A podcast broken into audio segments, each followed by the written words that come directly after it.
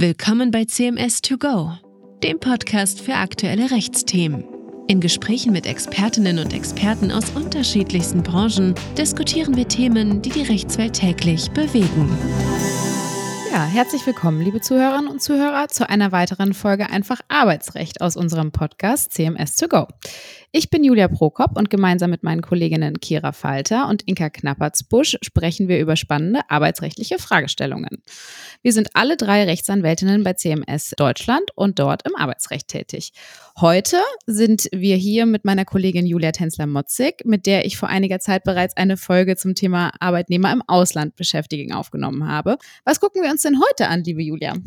Ja, heute schauen wir uns genau das umgekehrte Thema zum letzten Mal an. Nicht Deutsche, die im Ausland arbeiten, sondern ausländische Fachkräfte, Arbeitskräfte, die in Deutschland eingesetzt werden sollen. Ja, ein sehr spannendes Thema. Das Wort Fachkräftemangel hört man ja derzeit überall in den Medien.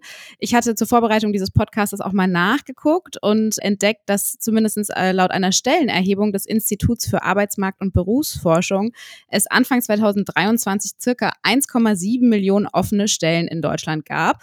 Und dann habe ich das mal abgeglichen und habe auf der Seite des Bundeswirtschaftsministeriums entdeckt, dass es 630.000 freie Stellen gibt, für die es laut Angaben des Bundeswirtschaftsministeriums keine passenden qualifizierten Arbeitslosen gibt, eine sogenannte Fachkräftelücke. Dann habe ich mich natürlich gefragt, okay, 1,7 Millionen offene Stellen, aber in Anführungsstrichen nur, also nur ist jetzt vielleicht nicht unbedingt das richtige Wort, aber 630.000 freie Stellen, auf die diese Fachkräftelücke zutrifft. Wie erklären sich denn dann diese fehlenden 1,1 Millionen Personen? Wer ist das?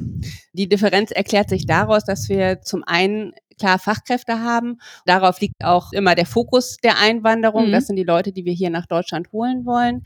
Aber in der Wirtschaft, auch insbesondere in bestimmten Branchen, zum Beispiel in Hotels oder in der Landwirtschaft, da werden auch einfach Arbeitskräfte benötigt. Das heißt, Arbeitskräfte, die nicht unbedingt eine bestimmte Qualifikation benötigen. Es fehlt einfach an Man- und Woman-Power in diesen Bereichen. Okay, und das nennt man nicht Fachkräftemangel, sondern Arbeitskräftemangel? Das bezeichnet man dann als Arbeitskräftemangel. Der okay. Fachkräftemangel ist eben der Mangel an qualifizierten Arbeitskräften und das Aufenthaltsgesetz definiert das auch. Fachkräfte sind einmal solche mit Berufsausbildung. Mhm.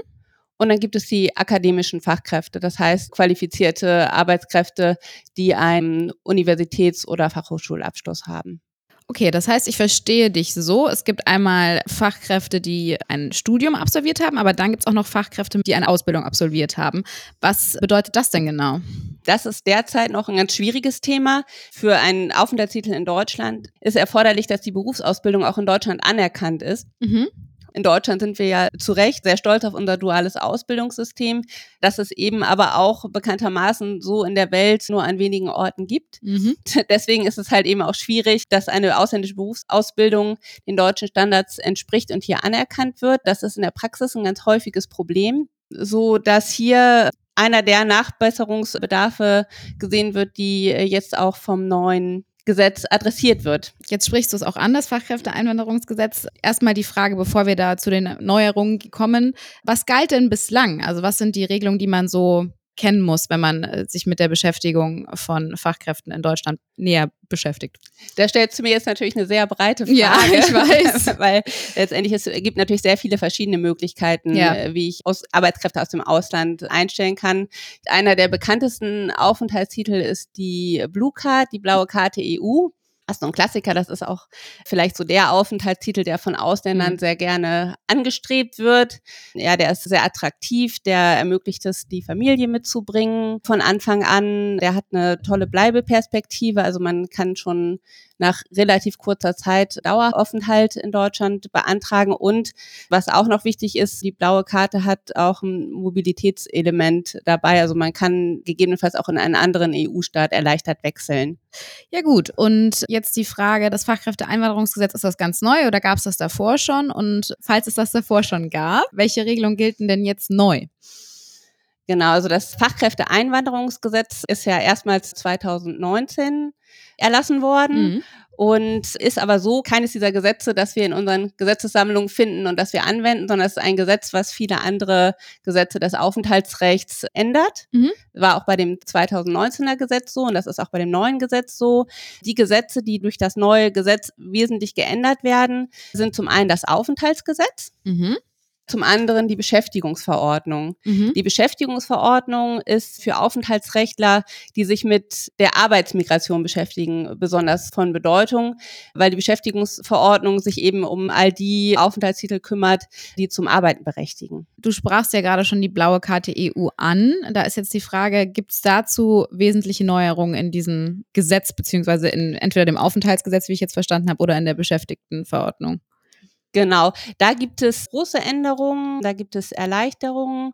Diese Änderungen werden auch als erstes in Kraft treten.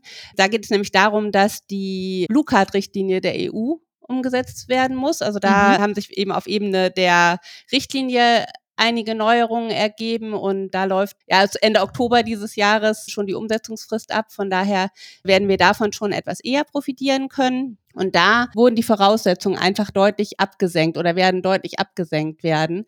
Bei der blauen Karte ist jetzt schon zu unterscheiden zwischen Akademikern in bestimmten Mangelberufen mhm. und allen anderen Akademikern. Diese Mangelberufe, im Moment ist das der MINT-Bereich. Also MINT steht für Mathematik, Informatik, Naturwissenschaften und T wie Technik. Falls das falsch ist, setzen wir das noch in die Show Notes. Und äh, dazu kommt noch der Arztberuf. Und für diese Mangelberufe mhm. gelten erleichterte Voraussetzungen. Also da äh, erleichterte Voraussetzung heißt insbesondere, dass da eine geringere Gehaltsschwelle ähm, erreicht werden muss für diese Berufe. Okay, damit sie die damit blaue Karte die, Damit man die blaue Karte bekommt, mhm. mit all den Vorteilen, über die wir eben schon gesprochen haben. Und die Liste dieser Mangelberufe wurde auch nochmal deutlich erweitert. Also da sollen jetzt auch Führungskräfte in bestimmten Bereichen dazukommen. Okay. Das wird um andere Gesundheitsberufe erweitert. Also beispielsweise Apotheker, Tierärzte, äh, ähnlich alles mögliche, was man sich da in der Richtung vorstellen kann. Und auch Lehrer sind auf der Liste. Okay.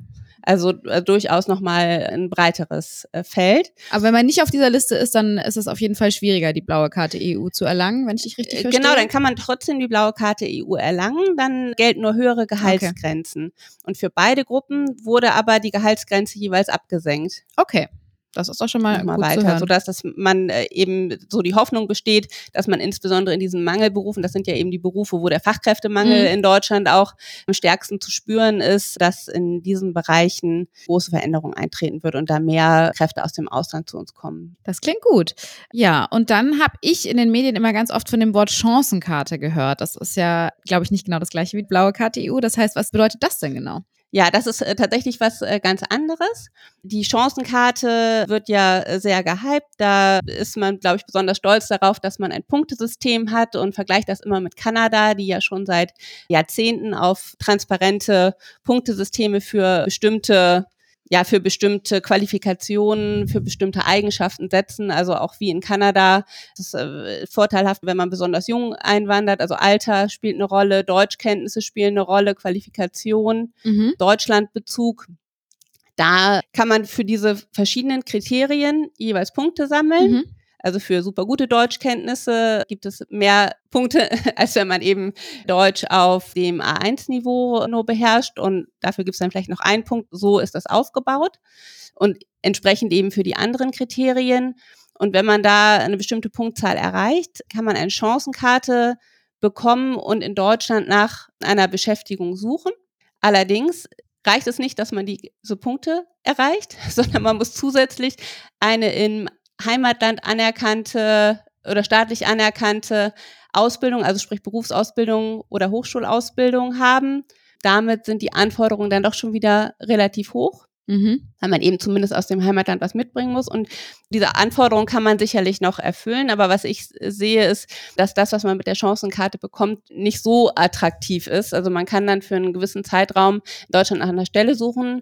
Man kann aber seine Familie nicht mitbringen. Also sozusagen die Idee, dass man Menschen dauerhaft nach Deutschland einlädt, kann damit nicht umgesetzt werden. Es ist im Prinzip darauf ausgerichtet, dass man während dieser Zeit eine Stelle als Fachkraft findet.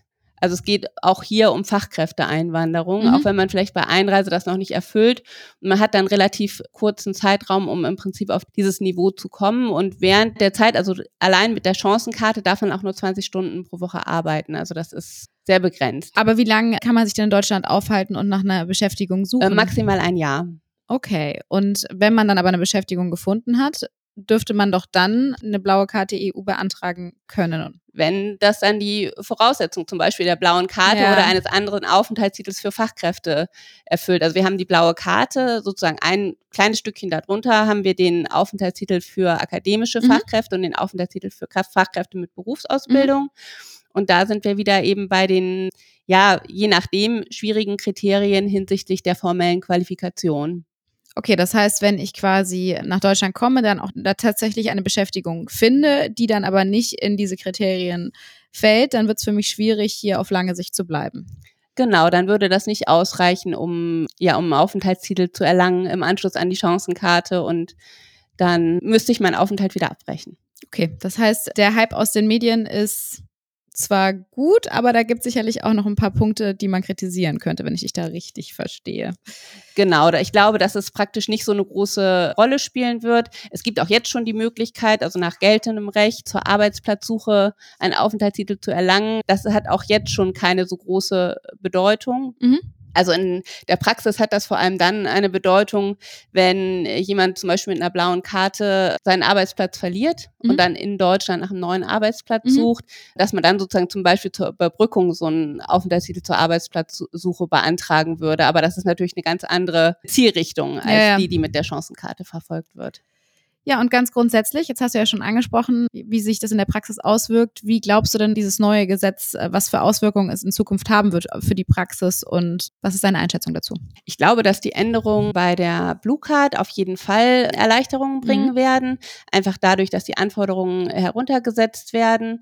Bottleneck ist sicherlich immer noch bei der blauen Karte das Anerkennungserfordernis. Da geht es darum, dass ein im Ausland erworbener Abschluss in Deutschland anerkannt sein muss. Das ist ein in der Regel ein sehr aufwendiges Verfahren oder kann ein sehr aufwendiges Verfahren sein. Wenn man Glück hat, es gibt eine Datenbank, in der sozusagen voranerkannte Abschlüsse gelistet sind. Wenn man seinen Abschluss darauf findet, seinen ausländischen Abschluss, dann ist das sehr, sehr einfach. Dann muss man eben nur einen Auszug aus dieser Datenbank beifügen und die übrigen Voraussetzungen, sprich insbesondere diese Gehaltsschwelle, mhm. erreichen und kann dann die blaue Karte bekommen. Es ist auch nicht mehr so, dass man in genau dem Beruf beschäftigt werden muss, dem die akademische Ausbildung entspricht. Also es ist oh. jede qualifizierte Tätigkeit mit der blauen Karte dann möglich. Und von daher glaube ich schon, dass das praktisch vieles erleichtern wird und einfach einen größeren Entscheidungsspielraum für die Unternehmen einräumen wird, selbst zu beurteilen, wen sie auf welcher Stelle beschäftigen möchten. Du hattest ja aber auch eingangs nochmal das Thema angesprochen, Unterschied Fachkräftemangel und Arbeitskräftemangel. Was ist denn, wenn jetzt ein Arbeitgeber keine Fachkraft sucht, sondern nur eine Arbeitskraft, die in einem dieser Bereiche tätig wird, wo es mhm. trotzdem zu wenige Bewerber gibt? Was kann man denn dann machen als Arbeitgeber? Was rät man da den Mandanten, wenn man dann zum Beispiel jemanden aus dem Ausland suchen möchte? Genau, das ist tatsächlich sehr schwierig. Da ist das der ist naheliegende natürlich, sich in Deutschland mhm. umzuschauen, auch bei Ausländern, die vielleicht, denen schon jede Erwerbstätigkeit gestattet ist, vielleicht weil sie als Ehegatten mitgekommen sind oder ähnliches. Ja, eine Vorschrift, die in der Praxis eine ganz große Bedeutung hat, ist die Westbalkan-Regelung. Die findet sich in der Beschäftigungsverordnung und sagt, dass Arbeitskräfte aus bestimmten Ländern, nämlich Ländern im Westbalkan, also zum Beispiel Albanien, Serbien, Bosnien und Herzegowina und andere, die in dem Gesetz stehen, die eben in diese Region fallen, dass die für jede Beschäftigung, also sprich nicht für Beschäftigung als Fachkraft, sondern wirklich für jede Beschäftigung nach Deutschland kommen können. Das ist sozusagen von der Voraussetzungsseite ganz einfach und darum auch sehr attraktiv. Allerdings gibt es einen Haken, es gibt ein Kontingent. Hm auch trotz dieses Kontingents ist diese Vorschrift sehr attraktiv. Das wird genutzt. Also Kontingent muss man sich tatsächlich vorstellen wie eine Lostrommel. Man kann eben diese Anträge stellen und mhm. dann wird immer monatlich entschieden, wer eben den Zuschlag bekommt. Das sind keine Kriterien, das ist wirklich dann, ja, wirklich Losglück. Aber da könnte man ja rein theoretisch das Kontingent auch einfach zu einem späteren Zeitpunkt mal hochsetzen. und das macht man jetzt ah, mit, dem, okay. mit dem neuen Gesetz. Da wurde das Kontingent verdoppelt von 25.000 auf 50.000 im Jahr. Ja gut, aber wenn man jetzt nochmal drüber nachdenkt, was ich eingangs für Zahlen erwähnt hatte, mit dieser Differenz von 1,1 Millionen offenen Stellen, die es derzeit gibt und die nicht besetzt werden, dann klingt 50.000 natürlich so ein bisschen wie Tropfen auf dem heißen Stein. Da hast du recht, das ist auch ein Tropfen auf den heißen Stein und daran, dass diese Westbalkan-Regelung eben in der Praxis so viel Anwendung findet, sieht man einfach auch, wie groß der Bedarf da mhm. ist. Also es sind auch einfach von der Westbalkan-Regelung werden oft auch ja so Zwischenbereiche abgedeckt, also wo jemand wirklich schon fachliche Kenntnisse haben muss, aber eben vielleicht nicht in einen äh, konkreten Ausbildungsberuf geholt werden soll. Und das, das ist einfach so ein Bereich, der, glaube ich, mit in Deutschland vorhandenen Arbeitskräften sehr, sehr schwer abzudecken ist. Genau. Also es gibt dann noch eine weitere Regelung, die auch für Arbeitskräfte eingefügt wurde, und zwar für Saisonarbeitskräfte. Da macht der Gesetzgeber aber die Einschränkung, dass das nur tarifgebundene Arbeitgeber nutzen dürfen. Mhm. Und dadurch wird die praktische Anwendung dann auch schon wieder ganz deutlich reduziert. Ja, vielen Dank, liebe Julia. Ich verstehe dich so, dass das Gesetz sicherlich Erleichterungen gebracht hat. Die Frage ist natürlich, ob die schon ausreichen, um das Problem, das sich derzeit auftut, wirklich langfristig zu lösen oder ob man da nicht doch nochmal nachbessern muss. Aber vielen lieben Dank auf jeden Fall, dass du bei uns warst und vielen Dank, liebe Zuhörer und Zuhörerinnen, fürs Zuhören. Wir freuen uns bereits jetzt auf die nächste Folge von Einfach Arbeitsrecht. Herzlichen Dank.